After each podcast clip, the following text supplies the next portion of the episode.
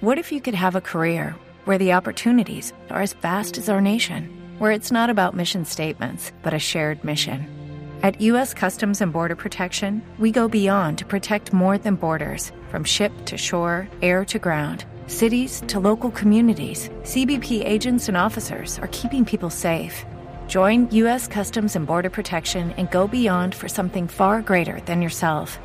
Learn more at cbp.gov/careers. Okay, round two. Name something that's not boring. A laundry? Ooh, a book club. Computer solitaire, huh? Ah, oh, sorry. We were looking for Chumba Casino. That's right. ChumbaCasino.com has over 100 casino style games. Join today and play for free for your chance to redeem some serious prizes. ChumbaCasino.com. No purchase necessary. Full prohibited by law. 18 plus terms and conditions apply. See website for details.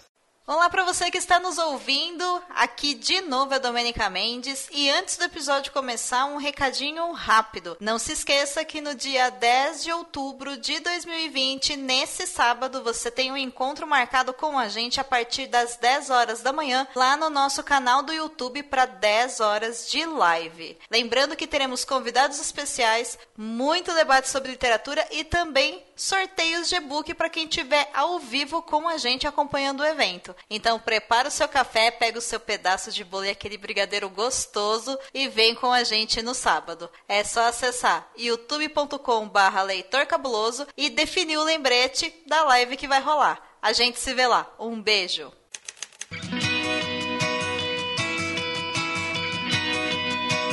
Perdidos na Estante, seu podcast de adaptações literárias do site Leitor Cabuloso.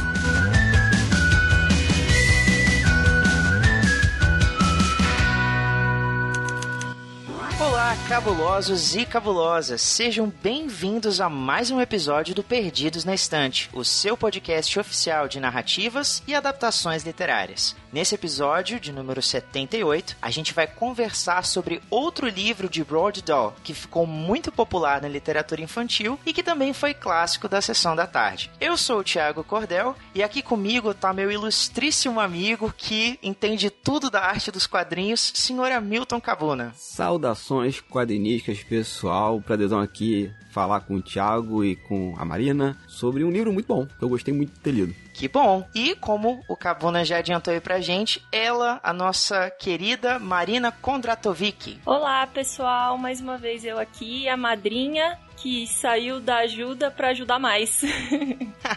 é isso daí, pessoal. A Marina, ela não só apoia o Leitor Cabuloso, como também foi escolhida no nosso sorteio mensal para poder estar participando desse bate-papo sobre esse livro tão especial. Falando nisso, pessoal, estão empolgados para a gente falar sobre o livro de hoje? Muito. Yes. Beleza, então. Bom, para você que está chegando agora e não sabe muito bem o que está rolando, a gente começou um arco novo aqui no Perdidos, apresentando alguns clássicos infantis escritos por Roald Dahl. Então, se você quiser conhecer um pouquinho sobre a biografia do autor e conferir o nosso bate-papo sobre a fantástica fábrica de chocolate, ouça os episódios de número 76 e 77 do Perdidos, disponíveis em qualquer agregador de podcast, no Spotify e também no site do Leitor Cabuloso. Ah, Vale lembrar que nesse episódio o nosso bate-papo vai ser livre de spoilers, viu? Então, escolhe o seu cantinho favorito, fica bem confortável e se liga aqui com a gente, porque hoje a gente vai falar de Matilda, essa menina prodígio que, assim como a gente, é apaixonada pelo mundo dos livros. Vamos lá?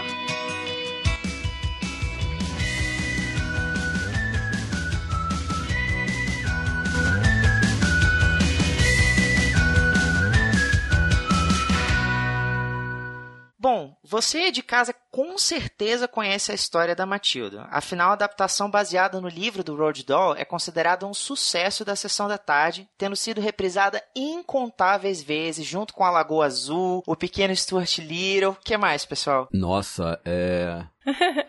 Filme da Sessão da Tarde repetido várias vezes. O Rápido do Menino Dourado, do Ed Murphy. Um Príncipe em Nova York. Exato. Curtindo a Vida Doidada. Os Goonies. Aquele que deu origem ao Mortal Kombat, ao Raiden. Os Aventureiros do Bairro Proibido. Boa.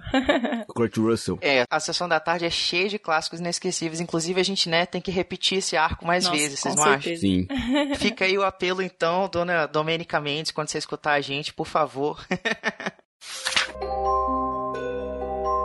Você sabia que tem livros, filmes, boxes, séries e todo um maravilhoso mundo de literatura? Você pode encontrá-los no Perdidos na Estante. Bom, pessoal, falando então sobre Matilda, a história dessa garotinha incrivelmente inteligente, né? Não é famosa só no cinema, mas também já ganhou outros formatos. O audiolivro em inglês, por exemplo, foi narrado pela atriz Kate Winslet, que fez a Rose no filme Titanic. O livro também já foi dramatizado pela BBC, em um especial pro rádio que foi dividido em duas partes, e já ganhou até adaptação para o teatro, com um musical que estreou em 2010. Esse é sem dúvida o livro mais lido do Roald Dahl, tendo alcançado o marco de 17 7 milhões de cópias vendidas em todo o mundo e traduções para diversos idiomas. Ele se tornou parte de diversas listas de indicação de prestígio, né? Sendo um dos 100 melhores livros para jovens e adultos de todos os tempos. Mas falando então sobre esse livro, querido, Marina, conta pra gente um pouquinho mais sobre Matilda. Claro, vamos lá. A Matilda, né, foi lançada em 88. Ela é da editora da Martins Fontes aqui no Brasil e as ilustrações que são uma parte muito legal do livro é do Quentin Blake. A tradução é da Cecília Camargo Bartalotti e é um livro que, apesar de ter 260 páginas, é bem tranquilinho de ler, né? Então eu vou ler a sinopse aqui para vocês. O livro conta a história da pequena Matilda Losna, que é uma menina muito inteligente e muito cedo ela é apaixonada por livro. É uma menina super independente e tal, então é bem legal de ver. E ao longo da trama, a gente vai acompanhando ela tanto em relação da família, quanto a descoberta de ir pra escola, quanto esse crescimento dela, principalmente vendo como ela entende o mundo, já que ela é uma menina tão diferente das outras, uma criança tão diferente das outras. Então a gente vê o começo dela na vida acadêmica, né, indo para a escola e a relação da família e com a escola e tudo mais. É isso daí, com certeza. É um livro muito marcante, assim, né? Mas, por incrível que pareça, eu não sei como foi para vocês, mas eu acabei descobrindo a história de Matilda mais pelo filme do que pelo livro em si. Eu vou ser bem sincera, eu sabia que existia o livro Matilda porque eu já tinha visto ele em inglês quando eu morava nos Estados Unidos. Ele era uma leitura obrigatória para as crianças de lá, mas eu nunca tinha lido e, assim, nem despertado a curiosidade, apesar do filme fazer tanta parte da minha infância, né? Acho que da gente, assim, que tem mais ou menos a mesma idade, que é a mesma idade mais ou menos, nasceu mais ou menos quando o livro foi lançado lá, né? Então, apesar do filme fazer muita parte da minha infância, eu eu não, nunca tinha parado para ler o livro. E eu achei bem legal essa proposta de ler um livro que é infantil depois de grande. Eu acho bem bacana. Sim. Primeiro quero agradecer muito a Marina por falar que a gente é muito próximo à faixa etária, porque quando eu vi Matilda, o filme eu tinha já 16 anos. Então, obrigado, Marina, pelas palavras. E não, eu não sabia que era um livro, eu fiquei surpreso, né, quando a gente fez esse essa proposta desse arco e descobri que ele é autor de um dos meus filmes favoritos, que é a Fantástica Fábrica de Chocolate, o original com eu esqueci o nome do ator, gente, mas Gene não... Wilder. Gene Wilder. Não é aquela versão do Tim Burton, que é bacana, mas assim, né, Tim Burton? Menos, vamos, vamos, vamos ser menos.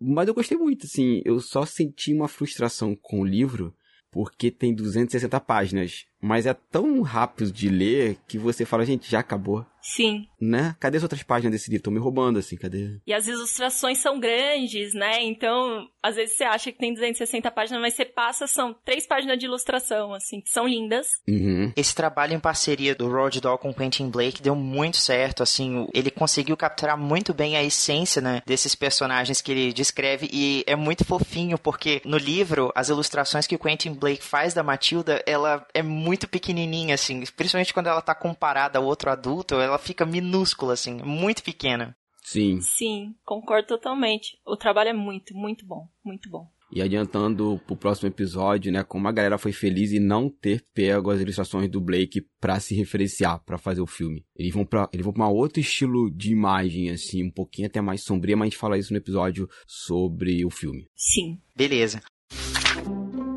Ei, você quer encontrar um mundo secreto de adaptações literárias? Sim, mas onde?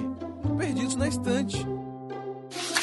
Bom, pessoal, a gente sabe então que o primeiro contato, né, que a Matilda vai ter com essa autodescoberta, né, dessa inteligência avançada, esse intelecto que ela tem, é através da leitura, né? Ela começa então lendo tudo aquilo que ela encontra em casa, né? Tipo, ela aprende a ler sozinha, uma criança muito desenvolta, né? Muito assim inteligente E logo que ela termina, né, isso de ler as revistas e jornais velhos, ela sozinha, aos quatro anos e meio de idade, parte nessa aventura de encontrar a biblioteca da cidade para desbravar o mundo das leituras. E aí eu queria saber de vocês como é que foi essa experiência, assim, nesse âmbito mais pessoal. Como é que foi esse primeiro contato de vocês com a leitura? Eu sempre fui estimulada em casa a ler. Todo mundo aqui em casa lê muito. Meu pai, minha mãe. Meu pai era aquele que lia livro tipo Código da Vinci com a Bíblia do lado para consultar as histórias, sabe? Essas coisas assim. Então a gente aqui em casa é bem viciadão em leitura. E eu acho engraçado porque a Matilda faz uma coisa que eu sempre achei que era o oposto, que é você começa a ler muito, principalmente se você é incentivado em casa, né? E a Matilda não, é por pura e simples curiosidade. Ela é pequena, não tem incentivo nenhum para ler, mas ela é aquela que, não, pera aí, eu quero saber o que tem nessas palavrinhas, sabe? E esse primeiro contato com a Matilda pequenininha é muito legal para você ver isso, que ela desde pequenininha ela é a curiosidade que leva à leitura, né? Sim, no meu caso assim, eu já sou um pouco mais parecido com a Matilda porque não tive essa influência de leitura dos meus pais, né, assim. Minha mãe só tem até a quarta série. Quarta série na minha época, tá, gente? Que seria a quinta, quinta série hoje, uma coisa assim. Meu pai foi um pouquinho mais pra frente e tal, mas nunca fui rodeado por livros. Eu acabei dando sorte porque eu fui alfabetizado com quadrinhos, né? Hoje é minha área de trabalho. E aos 16 anos de idade eu fui fazer o meu primeiro curso de desenho e de quadrinhos com o professor Hélio Jorge. E ele falou, né, que todo bom artista tem que ler bastante. Mas não só para ser um bom artista, mas para ser um ser humano melhor. E aquilo me impactou tanto que eu fiquei lendo, lendo, lendo. E eu me lembro que isso tinha 16, aos 17 anos de idade. A minha madrinha, né, já que eu fui batizado na igreja católica, apesar de não seguir há uns 20 anos eh, essa religião, ela foi professora de filosofia da PUC, Rio de Janeiro, por muitos anos, e me deu um dos livros que eu falo que é basilar na minha formação como leitor, que foi o O Mundo de Sofia, e dali pra frente foi essa coisa de leitura, leitura. Eu me identifiquei muito com a Matilda, né? Eu vi o filme assim com 16 anos, como eu falei lá atrás, e ser aquela pessoa esquisita que tá lendo um livro e que ao ver tá vendo televisão, como é a, a vida dela na casa tal. Foi muito impactante para mim. E aquela coisa de ter uma amiga bibliotecária que te ensina a escolher livros, tal. Eu tinha biblioteca na pública no meu bairro, no, no Brasil. Então, me identifiquei muito com a personagem. Mas os livros fazem parte da minha vida, talvez tardiamente, não sei se eu posso falar isso, mas foi com 16 anos. Até então era mais quadrinhos mesmo, ou um livro infantil, ou outro. Mas depois que eu descobri, é aquilo, você começa a ler de tudo e não para mais. E é muito legal isso, né? Que quando as pessoas falam, ah, a leitura depois que você aprende a ler mesmo, não aprende alfabeto, mas aprende a curtir a leitura, vira um vício. Você acaba que tá sempre, eu acho que isso assim em geral do pessoal que é leitor mesmo. É aquela pessoa que sempre tem um livro na mão, que viaja, leva dois livros porque sabe que um vai terminar antes e vai precisar de outro e não vai conseguir ficar sem, né? Que sempre tem aquele livro pequenininho na bolsa, pocket lá, que entrou na, na onda dos leitores digital porque, putz, que maneira fácil de você ter um livro a qualquer momento, né? Exato. Então, depois que você aprende a, a ter esse gosto pela leitura, que é muito do que a Matilda traz, né? Esse, é um vício mesmo, é, é realmente a gente chama de vício. Uhum. Eu trouxe esse ponto, pessoal, porque quase sempre quando a gente começa aí no mundo da leitura, a gente começa de certa forma influenciado por alguém, seja alguém dentro da nossa casa, seja um, um tio, um parente distante, ou até mesmo na escola, né? A gente tem aquele professor ou professora que vai ali trabalhando essa coisa do livro com a gente e vai despertando na gente esse interesse, né? É óbvio que nem sempre dá certo, né? Principalmente nessa geração millennial que a gente tem hoje, né? Que talvez não, não tenha tanto esse contato, mas é interessante observar que nesse livro a Matilda ela não tem isso e como, como a, a Marina comentou, é uma coisa que ela tem essa curiosidade e que é uma coisa própria dela, porque quando a gente vê esse contraste entre ela e os pais e o irmão mais velho, eles são o completo oposto, assim. Na verdade, o Roald Dahl coloca que enquanto a Matilda é uma criança sensível, inteligente, o senhor e senhora Losna, né, eles são como aqueles pais cafonas, assim, que nem percebem que eles têm uma filha superdotada dentro de casa, né? Pra dizer a verdade, como ele coloca, se ela chegasse se arrastando com uma perna quebrada, talvez eles nem percebessem que tinha alguma coisa errada. Como é que vocês observaram essa relação com a família dela? Isso foi difícil de ler, assim, irritou de alguma forma? Vocês acham que foi bem trabalhado pelo autor? Como foi isso? Olha, eu acho que, assim, o, o autor, ele usou muito bem o, o estereótipo, né? É, no livro, ele dá essa cara bem exagerada, né? Tanto que eu, eu brinco que a Matilda era invisível pros pais.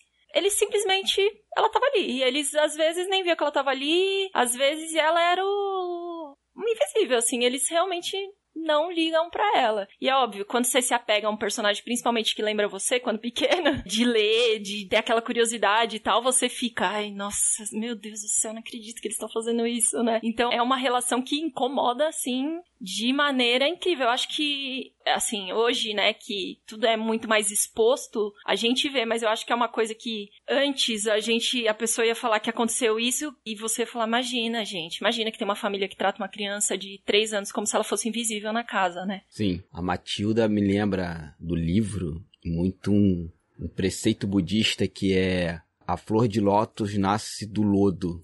E que a Matilda é isso, né? É uma família que não tem nada a oferecer de bom para a sociedade. Né? Você vê que a galera é mega fútil. O pai é um criminoso que vende carros defeituosos. Hum, não spoiler isso, né? Isso é, isso é, explicado no começo do livro. A mãe só quer saber de bingo e, e, de maquiagem. E o garoto também, ele é meio invisível, né? Que a gente não, não relaciona com o garoto. Ele só tá ali, o irmão dela. E a Matilda nasce, ela tem que se virar sozinha.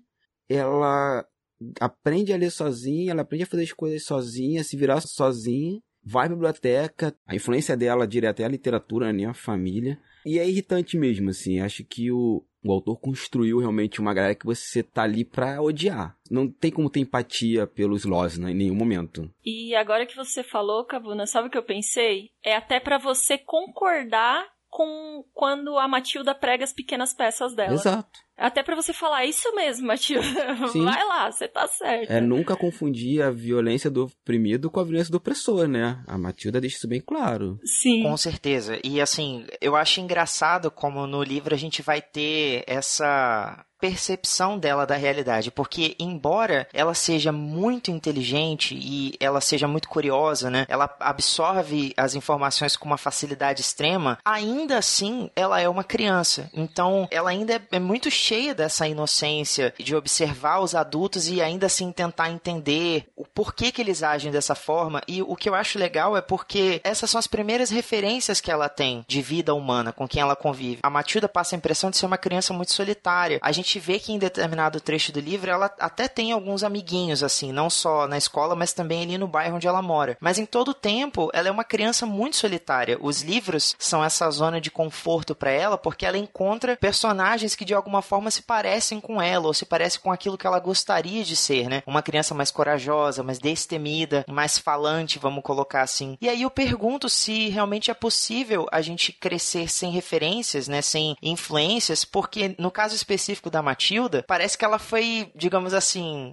abençoada com a sorte de poder escolher, já que os pais não eram a influência perfeita, né? Não encaixavam direitinho com aquilo que ela gostaria de ser, ela escolheu as próprias referências dela, né, dentro da literatura. Olha, eu acho assim que sim, tudo é possível, né?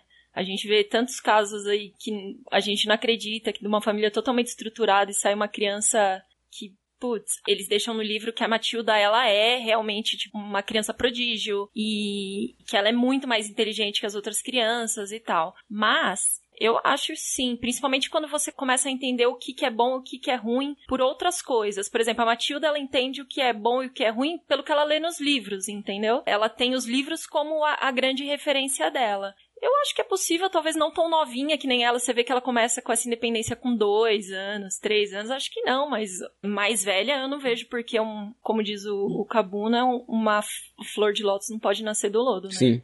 Eu acho que, assim, influência é uma coisa muito complicada da gente... Eu acho que a gente não cresce em influência. Independente de onde a gente vem, da família ou não, nós somos seres sociais e nós somos influenciados pelo meio o tempo todo. A Matilda deu uma mega sorte, se é que eu posso dizer isso, da influência dela ser Charles Dickens, Ernest Hemingway, Jane Eyre e por aí vai, assim foram os livros, porque os pais delas não são pessoas de nenhum tipo de caráter. Talvez a influência que a família dela dê para ela é do tipo, não quero ser como essas pessoas.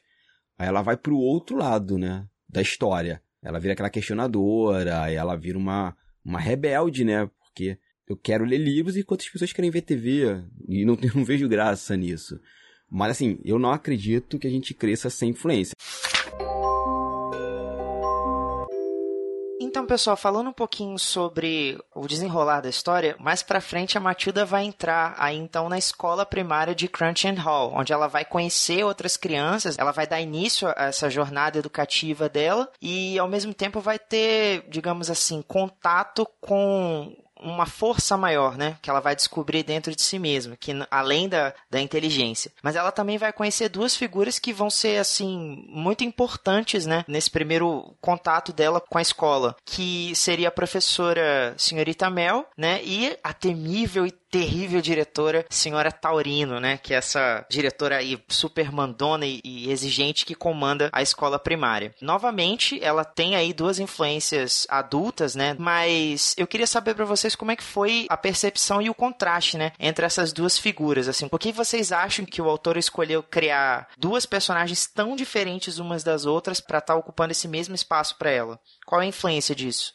Olha, para mim, a senhora Taurino e a senhora Mel são os opostos de livros infantis, sabe? A bruxa a princesa, ou a fada e, sei lá, o dragão, alguma coisa assim. Porque quando a Matilda ela conhece essas personagens, eu tenho a impressão que ela vê aquela coisa do livro, sabe? Como se a gente tivesse vendo essas personagens pelo olho da Matilda mesmo. Então ela vê a senhorita Mel, né, a perfeita, boazinha, que tá ali para ajudar e tal, e vê a senhora Taurino os que odeia criança, o completo oposto, né? Então eu acho que o autor até trouxe isso para trazer esses estereótipos de de livro infantil para a realidade da Matilda. Tanto que na hora que ela conhece, ela já sabe, ah, essa aqui é a princesa do livro que eu tava lendo, esse aqui é a vilã do livro que eu tava lendo. Ela tem essa percepção muito rápida, né? Do que, que é bom de, da pessoa boa que ela pode contar e da pessoa ruim que ela tem que ter medo. Eu tenho outra visão, né? Super concordo com a Marina e não tinha nem para pensar nisso. Mas quando eu tava lendo o livro, eu fui pro aspecto mais educacional e sociológico, que é assim, a Taurino é aquela pessoa que está na educação, mas odeia a educação com todas as forças do ser. Ela tá ali claramente pela grana. Grana, eu digo assim, salário, estabilidade no emprego, algum tipo de status. Enquanto a senhorita Mel, ela é aquela parte da educação libertadora, transformadora, amorosa, emancipatória, né? Porque a, ela também passa por um arco bem curtinho, né? A gente vê esse arco dela de se emancipar da escravidão que ela vivia, né? Do ambiente opressor que ela também vivia. E eu senti que o autor ele vai pregar muito isso, né? Como a educação e a arte são importantes para formar um indivíduo. Você vê que a, a família Losna e a Taurino não tem nenhum apreço pela cultura, pelo lúdico é extremamente materialista, concreto, assim. Enquanto a, a senhorita Mel tem aquela coisa do lúdico, de fazer poesia, ela ensina as crianças a soletrar com um poema ou uma música. Com música. É, uma música. É. Ela tem mais isso. Inclusive a senhora do, da biblioteca também tem isso. Né? Essa coisa assim. Sim, de querer ajudar também, né? De querer ser tipo, ver aquela criança crescer, aquelas coisas Que assim. se a gente pegar a sua fala, Marina, ela é a fada madrinha. Uhum. A da biblioteca, ela é a fada madrinha que é assim, ó, abençoa ela com os presentes. Que esse presente é esse? O cartão da biblioteca. Os pais são outros inimigos, né? O pai destrói aquele tesouro que era o livro. Ela vai lá e pune o pai. Chega na escola, a mesma coisa. Tem o monstro e a princesa que não sabe como lidar com o monstro. É bem, eu gostei da tua visão, assim, é bem legal, não tinha me tocado nisso, mas Vou até reler agora com essa pegada da, dos contos de fadas infantis, assim, esses personagens. E é bacana porque a professora Mel, ela é a primeira pessoa que a Matilda vai conhecer que vai, digamos assim, mostrar que tudo aquilo, né, que ela tem, que ela representa, de alguma forma precisa ser estimulado. Porque mesmo quando ela vai para a biblioteca, né, que ela encontra a senhora Phelps, né, bibliotecária que mostra para ela esse mundo da literatura, mesmo a senhora Phelps, ela fica um pouco assim embasbacada, sabe? De, poxa, como uma menina tão pequena, não tem nem cinco anos direito, consegue consegue ler sozinha e já consegue compreender algumas coisas, como o que está escrito pelo Dickens, pela Jane Austen e tudo mais, que a gente que, que é adulto, de vez em quando, quando se depara com um romance clássico como esse, a gente fica um pouco assim, acanhado de não entender realmente tudo que está escrito ali, qual é a mensagem principal, de como está sendo retratada aquela época e tudo mais. E o que eu acho interessante é que a Matilda ela até fala, sabe? Eu não consigo, às vezes, entender o que eles querem dizer, mas eu consigo ler sim, sabe? Tem um trechinho muito legal nessa, nesse primeiro momento da escola em que a professora pede pra Matilda ler um poema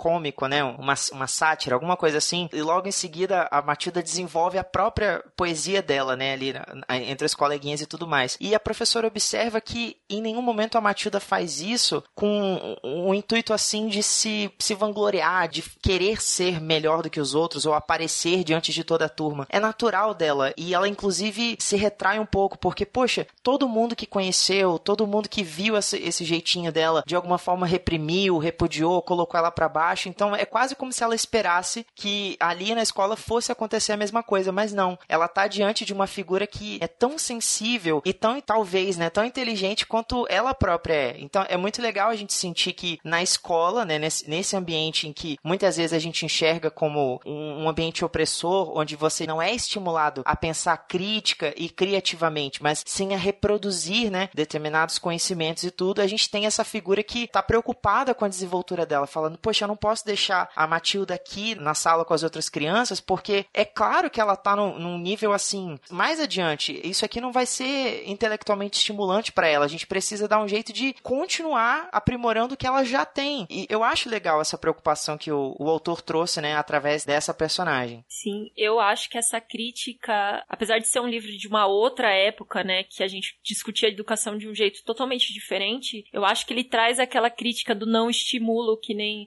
até o Cabuna falou, né, da diferença da diretora com a professora, porque a gente vê a diretora só quer saber se a criança decorou e pra tá tudo certo, decora aí, passa, né, se forma, acabou. E a, a senhorita Mel não, tem aquela preocupação de tipo, vamos lá, vamos estimular essas crianças, eu vou ensinar de outro jeito. Tanto que ela tem uma pequena cena que ela pergunta pra Matilda, mas como você pensa os números? Como que os números montam na sua cabeça? Então eu, eu achei também essa, essa coisa dela Vamos, vamos estimular aquela coisa que hoje, depois de grande, a gente fala: nossa, eu tinha aquela professora que me ajudou muito quando eu era nova, me, me fez querer aprender e tal. Então eu acho que essa diferença das duas é muito gritante. Eu acho que o autor quis muito mostrar essa parte educacional bem firme, talvez até por uma história, não sei, né? Uma história se diz pessoal? Isso. É, eu, eu, sinto que tem isso no livro, né? Foi interessante você ter trazido esse ponto, Cabuna, porque quem assistiu ao filme sabe, né, que é uma história assim bastante popular. Ela acaba desenvolvendo uma espécie de força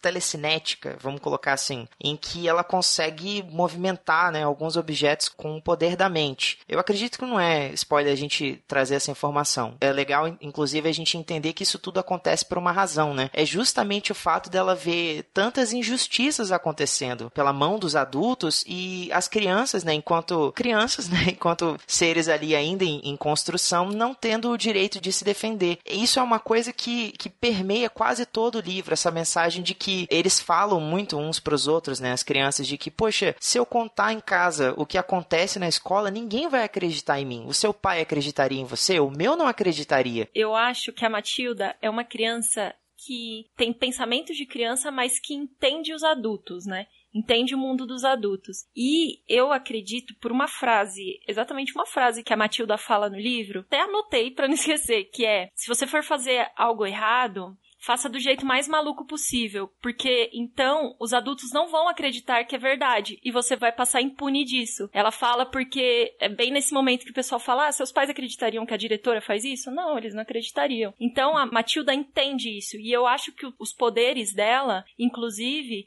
o autor quis trazer essa relação. Nenhum adulto vai acreditar que uma criança tem um poder. Então, ela traz, eu tenho poder sim, mas eu não conto para ninguém, eu, eu faço minhas pequenas coisas aqui porque ninguém vai acreditar que eu tenho poder. Então eu vou só fazer do meu jeito, assim. É, e ajuda a dar o tom de fábula que a gente estava discutindo lá atrás pro livro. Ela já tem uma fada madrinha, que é a bibliotecária, que dá um poder para ela, né? Dá um tesouro, que são os livros, né? A, carteirinha da biblioteca. Ela vai acumulando esse tesouro, esse conhecimento, logo em seguida ela vira uma X-Man, né? Ela ganha telecinese.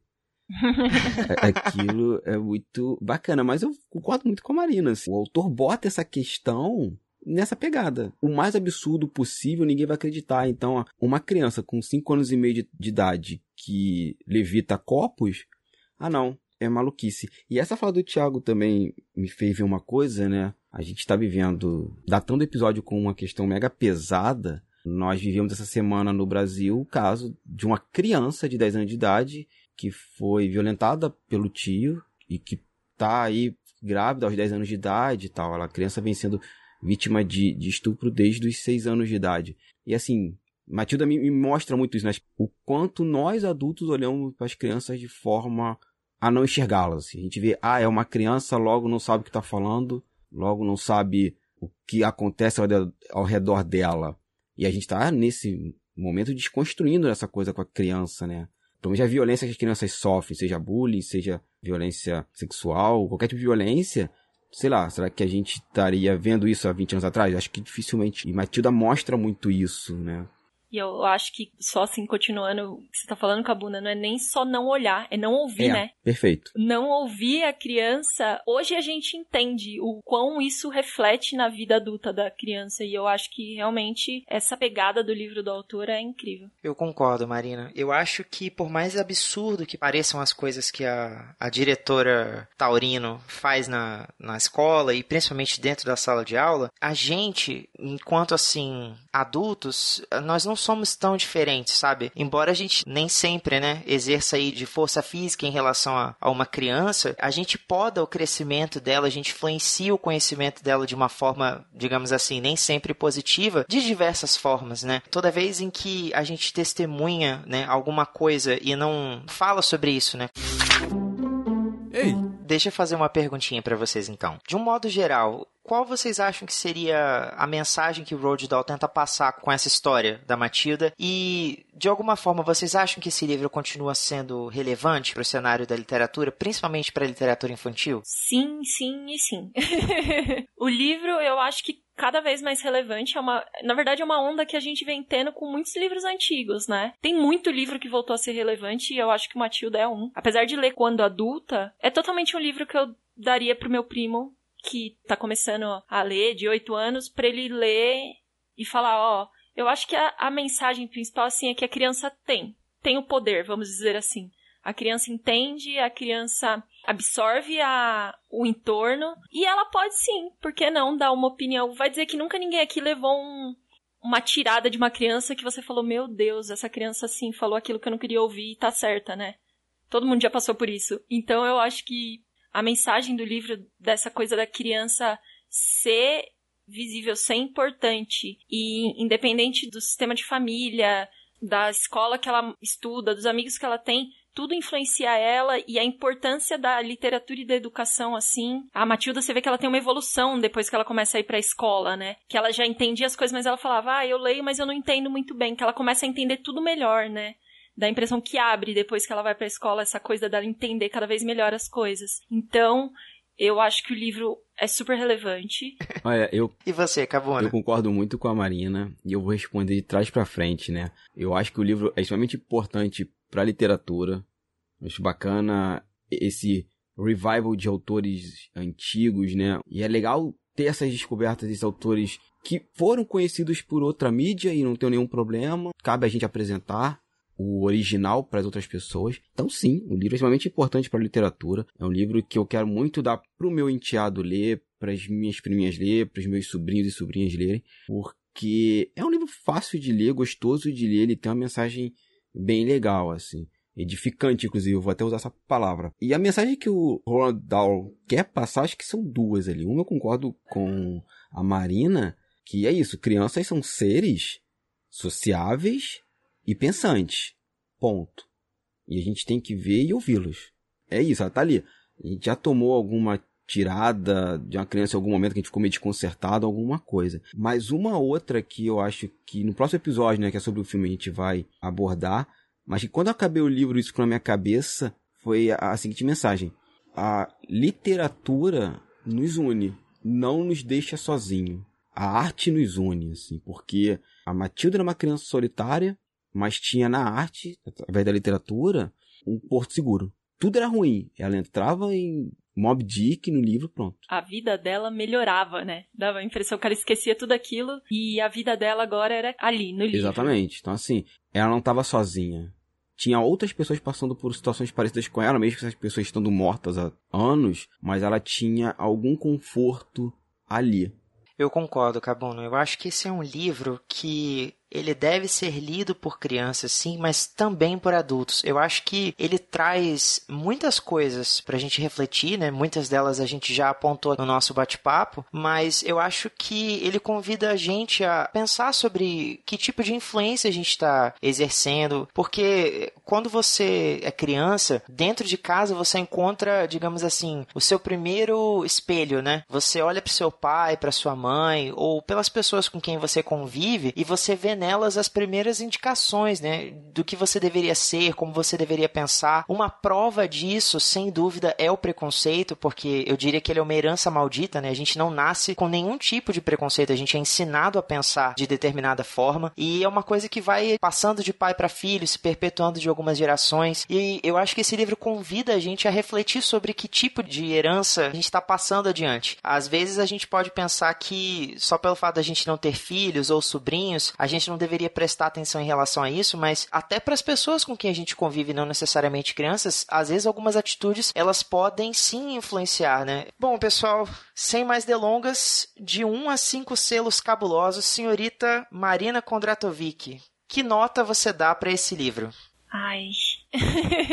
eu vou dar 4 porque eu queria mais. Ok, justo. Senhor Hamilton Cabona? Mesma nota da Marina pelos mesmos motivos. Concordo, pessoal. Fecho com vocês em quatro selos cabulosos, né? O, o único problema com esse livro é que ele acaba.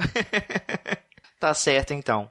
Bom, chegando ao final desse episódio, quero agradecer ao amigo Hamilton Cabuna e também à amiga Marina Kondratovic por terem participado desse bate-papo, trazendo aí contribuições muito legais. Foi muito, muito legal ter vocês aqui com a gente, pessoal. Eu que agradeço sempre, né? Cada vez que a Domênica me manda uma mensagem, e aí, vamos participar? Nossa, eu chego o coração a pular da boca, né? De tão gostoso que é. Faço minhas palavras da Marina, sim, é sempre uma honra gravar o Equipes na Estante com os amigos e uma nova amiga agora. E estamos aí, só jogar o o bate-sinal no céus que eu apareço. Aproveitando então, senhor Hamilton, onde que a gente encontra esse seu bate-sinal? Eu tô aí nas redes lá no Quadrinhos e Narrativas, meu podcast sobre quadrinhos independentes e a cultura pop nacional, no site turnolivre.com.br. Lá eu falo sobre quadrinhos independentes, academia, de vez em quando aparece algum tema sobre política, né? Porque o Brasil me obriga a falar sobre. E nas internet você me encontra como Hamilton Cabuna, Hamilton com H, Cabuna com K.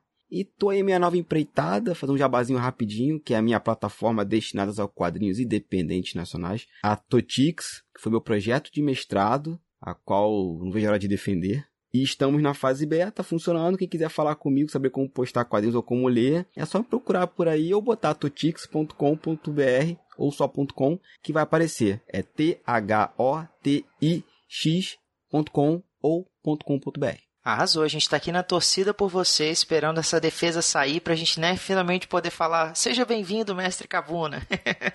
Também tô nessa expectativa. E você, senhorita Marina, onde que a gente pode te encontrar aí nessas internets para bater um papinho com você, continuar falando mais de livros, pegar dicas de livros de praia, como é que a gente faz? Olha, gente, eu tô lá no Twitter, sempre tweetando lá, conversando com o pessoal, pode me procurar, o meu arroba é o bar com, com K de Kondratovic, bar com mai, é difícil, mas se você procurar lá no, no Thiago, no do Hamilton, no da Domênica, no Basso, eu sempre tô lá conversando com eles, então é facinho de achar. E, ai, se Deus quiser, com influência da Domênica, na realidade, eu tô pensando aí num projeto que foi meio travado por causa da quarentena do trabalho, de livros, mas vai sair logo. E lá no Twitter vocês vão achar quando sair. Estamos ansiosos, assim, esperando muito pelo esse dia. Eu sou o Thiago Cordel. Se você quiser continuar batendo um papo comigo sobre livros ou sobre filmes, né, esse universo super legal da cultura pop, vocês me encontram lá no Twitter e no Instagram como arroba Thiago Cordel. Muito obrigado ao você ouvinte pelo seu download, pela sua escuta atenta. Você gostou do livro que a gente apresentou aqui? Ficou curioso por conhecer um pouquinho mais da história da Matilda? Então considere comprar o livro na versão impressa ou digital através do link que vai estar na postagem desse episódio. Lembra também de assinar assinar o feed do Perdidos na Estante, no seu agregador de podcast preferido ou no Spotify, e também de deixar o seu comentário para a gente lá no nosso site www.leitorcabuloso.com.br. Você também pode enviar o seu comentário para contato@leitorcabuloso.com.br. Nas redes sociais, Perdidos na Estante está no Twitter e no Instagram como leitorcabuloso, então segue a gente por lá, compartilha com seus amigos e, se possível, considere apoiar a gente também. A partir de R$ reais mensais você já ajuda a produzir mais episódios como esse e é bem fácil ajudar, viu? É só acessar catarse.me barra leitor cabuloso ou procurar por Leitor Cabuloso no aplicativo PicPay. No próximo bloco, recados e comentários do episódio número 77 sobre as duas adaptações de A Fantástica Fábrica de Chocolate. E na semana que vem, eu e esses meus dois amigos aqui voltamos para falar mais um pouquinho sobre Matilda, dessa vez sobre o filme. O quadro a seguir é contraindicado em caso de suspeita de fascismo. Muito bem, então agora é hora da gente falar sobre aquele recadinho gostoso, quentinho que vocês deixam lá no site do Leitor Cabuloso. Mas eu não tô sozinha aqui, para quem tava morrendo de saudades de mim, porque eu estou morrendo de saudades de vocês. Eu sou Domênica Mendes e hoje eu tenho um convidado muito, muito, muito especial. Alan, se apresenta, por favor. Quem é você? De onde você veio? O que, que você está fazendo aqui hoje? Olá, galera, beleza? Sou Alan Fenelon. Estou aí de novo participando de um episódio. Primeiro gravei um boteco com a Lígia Colares e fui sorteado de novo para participar dessa sessão aí com a Domênica e estou bem feliz de estar de novo aqui. Olha só, o Alan tá falando aí de que foi sorteado, já participou de boteco, então explicando para quem não está entendendo nada, o Alan é uma das incríveis pessoas que apoia o Leitor Cabuloso todos os meses. E para quem apoia em determinada categoria, existe a possibilidade de você ser sorteado para gravar um dos episódios com a gente ou uma parte do Perdidos na Estante com a gente. E aí, o Alan não ganhou uma vez, ele ganhou duas vezes. Porque não basta fazer com uma equipe, tem que fazer com as duas. aí sim. Não é? Eu acho que também tem que ser assim. Eu acho justo, eu acho certo. Alan, antes de mais nada, muito obrigada pelo seu apoio. É bom demais ter você aqui nessa sessão de recados. E eu vi que tem um recado que foi deixado lá no site. Então, lê ele pra gente. Quem que deixou esse recado lá? Quem deixou esse recado lá no site foi o Marcos Robles. E vou ler aqui para vocês então. Polêmica falar dessas duas versões. Ainda bem que não li o livro, senão seria mais decisões para tomar. O filme de 71 tem realmente a questão da memória afetiva. Até eu assisti quando era criança. Eu cresci com mais dois irmãos, então o filme se estendia em brincadeiras entre a gente e piadas de referência de um com o outro. Ou seja, o filme não acabava no fim. O de 2005 eu acho uma obra maravilhosa um pouco mais surreal, que me agrada. O Onca realmente parece um Sparrow de cartola, mas não chega a me incomodar. Comparar cada qual à luz do seu tempo é muito difícil. O cinema mudou muito nesses 35 anos, principalmente em conceitos de atuação e na estética, que é o que mais pesa entre essas diferenças. Já a história, são poucos elementos em que uma ficou melhor aqui e a outra ganhou ali. Acharia injusto ter que escolher um. O Deep Roy realmente foi genial como Upa Lupa, bem lembrado pelo Thiago. Falando no, dos testes, sempre vi o conto como um falso teste. Parecia mais uma lição, tipo, olha o que acontece com a criança mimada ou arrogante ou ainda gulosa era mais punição do que teste, porque em ambas me parecia que o Onca sabia o que esperar de cada um. Enfim, dou empate para os filmes e lidem com isso. Beijos e parabéns pelo episódio. Achei ótimo. É isso, tá? Eu não quero é opinar e é isso. É, vocês que lutem. Exatamente. Vocês que lutem para saber qual que é o melhor. é bem isso. Marcos, eu adorei o seu recado e eu acho, acho legal você ficar em cima do muro. eu acho que tá total no seu direito. É. Mas eu gosto também mais da versão de 71. O problema é que o que eu gosto na de 2005 não está na de 71, né? Que é o final mesmo uhum. do destino de cada personagem, eles saindo da fábrica, porque no filme de 71 a, a molecada lá passa pelos testes, falha e desaparecem. Aí você fica, ué, mas cadê as crianças? O que aconteceu com as uhum. crianças? No de 2005, não, eles colocaram as criançadas tudo saindo da fábrica, então isso eu achei legal. Agora, uhum. eu vou te uhum. falar, esse arco do Willy Wonka de super fiz uma mega revolução de doces, porque meu pai não deixava eu chupar uma bala, amigo, terapia resolve, sabe? Faça era, terapia. Era mais prático. Ô, louco, gente do céu. É muito. é, assim, Disney, né? É muito aquela Uhum. coisa de vamos celebrar a família e tal, mas é um arco de construção que eu não gosto e que eu tenho uma preguiça absurda, embora eu entenda que cria também conexão, porque de certo grau acho que todos nós temos um pouco de dificuldade de lidar com os nossos familiares, então cria Uhum. conexão. Mas é too much, assim. No mundo real, gente, faça terapia, tá? Não adianta querer fazer uma fábrica e escravizar um lumpa Isso não rola. É, não, é verdade. É bem isso mesmo. E o que, que você achou? Qual é o seu favorito? Eu sou do time do Marcos aí também, assim, acho difícil comparar. acho bem difícil comparar porque, assim, foram feitos para épocas diferentes, eu acho, assim, né? Tipo, que nem o, no de 2005 foi colocado todo esse arco do pai do, do Willy Wonka, né? Todo essa, esse rolê ali, né? Então, não sei, né, qual foi a intenção do, se foi o Tim Burton, não lembro agora quem que é o roteirista do filme, mas, enfim, ele deu uma profundidade no personagem que no, no outro não tem, né. Eu gostei um pouco mais do de 2005, na verdade, porque eu acabo me, me, me entretendo mais, assim, com, com filmes mais novos, sabe? Uhum.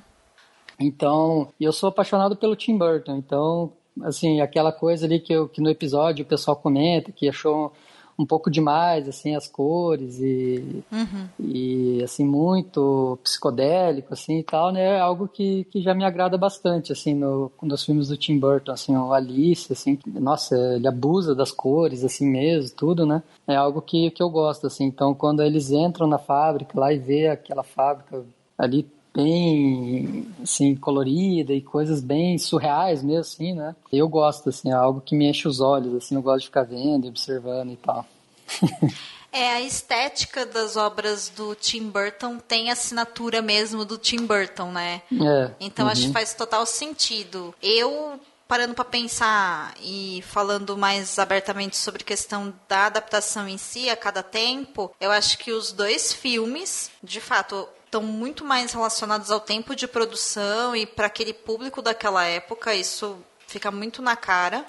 E é muito legal mesmo ver essa diferença, né? Como que diretores e equipes diferentes conseguem fazer releituras e adaptações diferentes. Eu acho Uhum. isso muito massa. É. O que me incomoda realmente é essa perda de tempo absurda desse arco de narrativa que fizeram com relação ao Willy Wonka no filme de 2005, porque eu acho que isso descaracteriza o personagem. Então eu acho que é. Eu entendo quando eles falam, por exemplo, no episódio que é você explicar o vilão, né? Eu sei que tem uma liberdade criativa, mas é algo que eu olhei e falei, ah, né? Não precisava. Uhum. Dava pra manter a estética do Tim Burton sem esse esse blá blá blá todo, porque Uhum. a Fantástica Fábrica de Chocolate de 2005 me lembra muito o filme musical do Rocketman. Uhum. Não sei se você assistiu.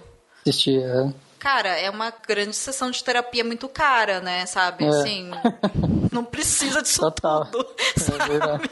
Então me incomoda. Mas eu entendo por quê, porque também é pro público infantil e tal. O que eu quero saber de você, Alan, é Hum. se você acha que o Willy Wonka é um vilão. Olha, aí fica, fica a questão aí, né? Hum, então, e agora? É, eu, eu quando eu vi o primeiro lá, né, de 71, eu não, não, não via isso, assim. Eu achava, assim, que ele era meio estranho e tal, mas nunca achei. Já no de 2005, assim, eu revi os dois agora pra gravar, né? Principalmente no de 2005, assim, eu vejo ele como vilão, sim. Eu acho que ele fez tudo ali bem pensado, bem maquinado. Daí eu vejo, daí tem todo o lance ali dos Umpalumpas, né? Que tipo, quando a gente, quando eu vi quando era criança, nem, nem, nem né? Cara, os caras estão morando dentro da fábrica, né? Mas quando a gente tá falando no mundo 2.0 aí, capitalismo 3.0, né? É inevitável você fazer associação com trabalho escravo, né, trabalho forçado e tal. E da própria forma né, como ele conduz ali as coisas, né, acho que hoje eu vejo ele como vilão, sim, com certeza. É, o que me incomodava muito no filme, eu achei essa discussão do Zumpa Lumpa que eles fizeram, principalmente no episódio 76, que eles falaram do livro. Uhum. Eu achei espetacular, porque nem me passou pela cabeça, né? Uhum. Quando você tá assistindo o filme, você não tá muito pensando de onde os Zumpa Lumpa vieram tal, porque eles Uhum. estão naquele papel de trabalhar e de cantar, beleza. E, e acabou, né? É, é um filme, então você segue a vida. Mas o caráter punitivista do Willy Wonka, Uhum. Eu falava, gente, porque ele é sarcástico, né, no filme de 71. É. Então fica Uhum. muito claro do tipo, olha, eu não me incomodo tanto assim, sabe? Nananã, Uhum. né? E aí, poxa, são crianças. São crianças sendo punidas por atos que os pais não souberam educá-los ou direcioná-los, né? Uhum. E em vez de punir os pais, ele pune as crianças. Eu, credo, sabe? É, não, é bem, é bem. É, é tipo assim, a gente olha, né, com os olhos de adulto, assim, e fica meio de cara mesmo, né? Caramba, velho, esse cara é louco, né? É, porque É. enquanto criança você fica, acho melhor eu não comer tudo isso chocolate, talvez é melhor eu não ficar muito na frente É. da televisão, talvez eu não possa ser mesquinho, sabe? Aham, Né? exatamente. Ele pune lá, sei lá, a, a menina chata lá mimada da fábrica porque ela é super cri-cri. Mas Uhum. não existe um questionamento no filme, por exemplo, do fato dela ser mimada porque os pais não dão atenção pra ela, porque o pai dela só pensa em ganhar Uhum. dinheiro, sabe? Que eu acho Sim. que isso fica muito na cara, né? Uhum. Mas Exatamente. o poder da arte é esse mesmo, de trazer questionamentos. É, isso é bacana, arte. né? Aham, eu gosto também. Uhum. E enquanto adaptação, eu não posso opinar porque eu não li o livro, então eu não sei se foi bem adaptado ou não, mas eu sei que o de 2005 criou esse arco a mais aí de justificativa para o Willy Wonka, o que já difere do livro original, até onde eu sei, porque o episódio foi sem spoilers, então eu não sei se tinha isso lá no Uhum. livro. Vou ter que ler para saber. É, eu não cheguei ali também, não, não posso opinar. Muito bem. Não sou capaz de opinar, como diria É. a Glorinha. Muito bom. é isso aí. Muito bem, Alan. Para fechar, eu aproveito para te contar que na semana que vem sai o episódio sobre o filme Matilda e depois encerrando o arco do Road Down, nós fizemos duas gravações sobre Convenção das Bruxas, aquele filme maravilhoso com a Angelica Houston e os ratinhos, porque também é livro. E Legal, não sabia, não. é, então. Inclusive vai ter uma nova adaptação agora do Convenção das Bruxas e já adianto para quem for ouvir que eu critiquei bastante essa possibilidade. Não sei se vai ficar na edição final, mas eu achei a ideia ruim e continuo achando agora que eu sei que é real e vai existir essa nova adaptação. Eu acho que não precisava. Pois é. É- Mas Fica aí, eu reclamo. Fica aí aqui a minha indignação, né, registrada. E a gente continua então com o arco do Road Down. Alan, algum recado para os nossos ouvintes, para os nossos amigos? Não, só agradecer a oportunidade aí mesmo de vocês e muito bom escutar vocês, toda a equipe aí sempre falando de livros e tal. É o meu podcast literário favorito. Ah, que legal, que legal. Muito, muito, muito, muito obrigada. Em nome de toda a equipe do Perdidos na Estante, eu agradeço que você acompanha a gente, agradeço todo o apoio que você dá pra gente, tanto no Catarse todo mês, mas também através dessa comunidade que a gente está criando lá no grupo do, do Telegram, através da divulgação. Porque podcast é isso, podcast é essa mídia maravilhosa onde a gente consegue produzir um conteúdo legal falar sobre livros e a gente faz isso para vocês mesmo, para que vocês também possam conversar com a gente sobre isso. Então foi um grande prazer gravar essa sessão de recados com você. Muito obrigada por tudo e bora ler e bora ver filmes para responder o que, que é melhor, o filme ou o livro. Brincadeira, nunca perguntei isso. É isso aí. então tá bom, até o próximo episódio. Valeu, até.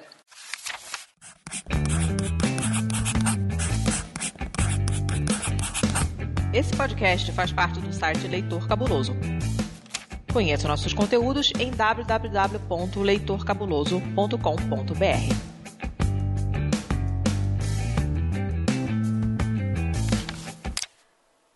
Você acaba de ouvir o episódio número 78 do podcast Perdidos na Estante. Nesse episódio, falamos sobre o livro Matilda, de Roald Dahl. A apresentação é de Tiago Cordel, Marina Kondratovic e Hamilton Cabuna. A pauta é de Tiago Cordel. Nos comentários, Domênica Mendes e Alan Fenelon. A edição é de Domênica Mendes. Okay, round two. Name something that's not boring. A laundry? Ooh, a book club. Computer solitaire, huh? Ah, Sorry, we were looking for Chumba Casino. That's right. ChumbaCasino.com has over 100 casino style games. Join today and play for free for your chance to redeem some serious prizes. ChumbaCasino.com. No purchase necessary. Full prohibited by law. 18 plus terms and conditions apply. See website for details.